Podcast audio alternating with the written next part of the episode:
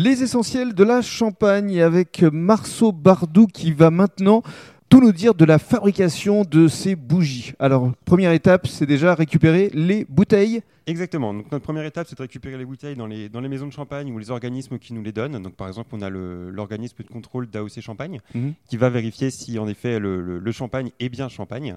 Euh, donc, on récupère toutes ces bouteilles qu'on vient sauver, parce qu'elles sont destinées à la casse, destinées au recyclage. Mhm. Recyclage qui consomme de l'énergie.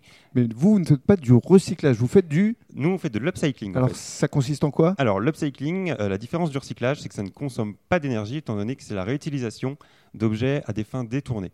Et Mhm. ça, on peut les, en fait, on peut les détourner à l'infini, tout simplement. Mhm. Et alors, euh, deuxième étape, une fois que vous avez euh, ces fameuses bouteilles, comment est-ce que vous les coupez Alors, euh, on les coupe aujourd'hui avec un choc thermique. Donc, on va les rayer, on va mettre de l'eau chaude, de l'eau froide et ça va, ça va les couper. Euh, on développe évidemment un système qui permettrait de les couper plus efficacement, plus rapidement et sous d'autres formes. Mais ça, le secret reste bien gardé. Bien sûr. Alors justement, en matière de forme, il y a plusieurs euh, tailles, évidemment. Oui, alors euh, l'avantage des flacons de champagne, c'est qu'on va retrouver une- énormément de, de tailles différentes et de couleurs différentes. On va partir du quart de bouteille et ça monte euh, sur des formats très très gros.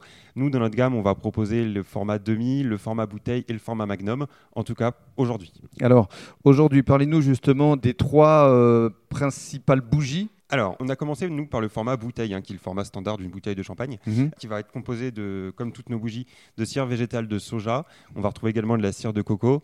Euh, on a des mèches non traitées et des parfums sans produits chimiques.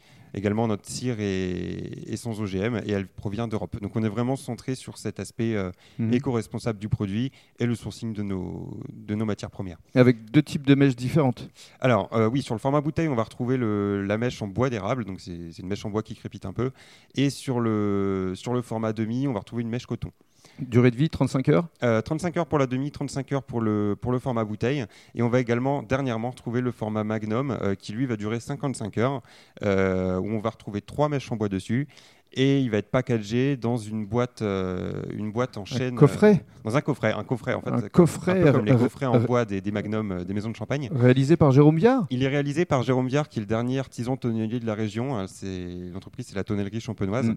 qui va être fait à la main avec du bois de Champagne-Ardenne. et qui avait été lauréate de la première édition des Jeunes Talents du Tourisme. Exactement. Et dans le cadre du troisième podcast, vous allez nous expliquer où sont distribuées vos bougies.